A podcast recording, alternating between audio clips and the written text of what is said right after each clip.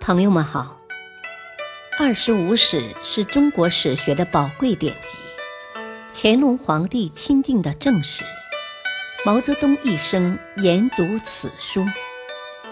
欢迎收听《二十五史》珍藏版第五部《西晋书》传记第四：晋惠帝。贾后三，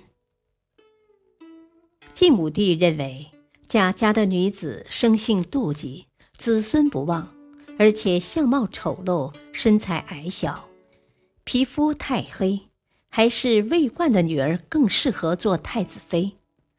但贾充的妻子郭槐已经买通了杨皇后身边的人，说服杨皇后同意接纳贾南风。荀彧、冯欢等人又在武帝面前不断称赞贾充的女儿不但貌美，而且有才有德，终于使武帝改变了主意。太始八年二月，贾南风正式成为太子妃。她比太子大两岁，而且确实生性妒忌，精于权诈，吃鱼的太子。根本不是他的对手。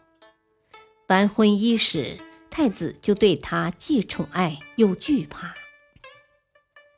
太子是皇位的继承人，可是司马衷的婚于朝野尽之。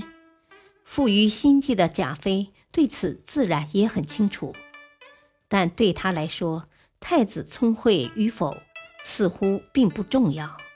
要紧的是保住目前和将来的地位，为此就不能让任何改立太子的图谋得逞。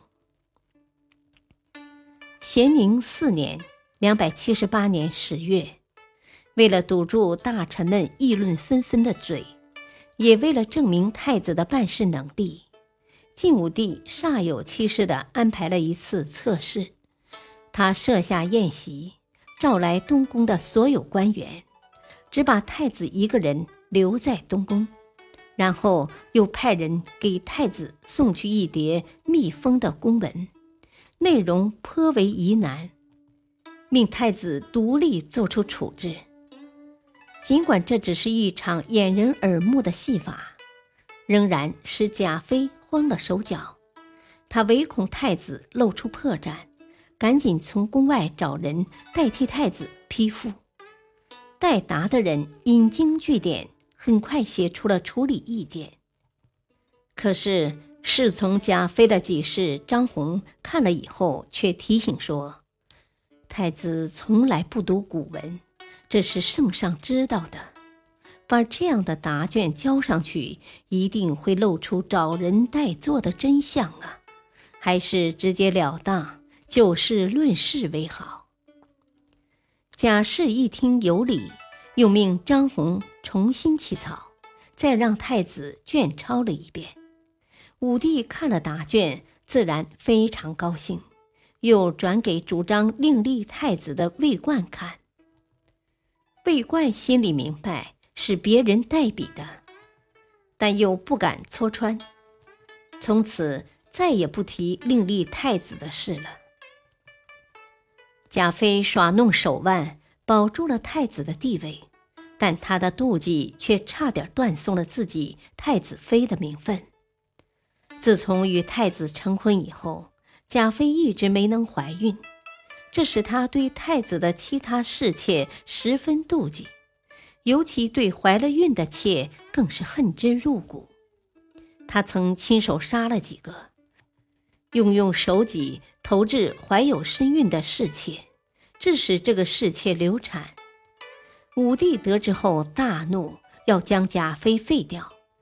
多亏荀彧、冯欢等人为他说情，连杨皇后也说：“贾充有大功于朝廷，贾妃是他的亲生女儿，有妒忌之心也是人之常情，怎么能忘了贾氏的功德呢？”武帝这才收回废黜贾妃的命令。永熙元年（两百九十年），晋武帝病死，太子司马衷即位，成了惠帝，贾妃也被立为皇后。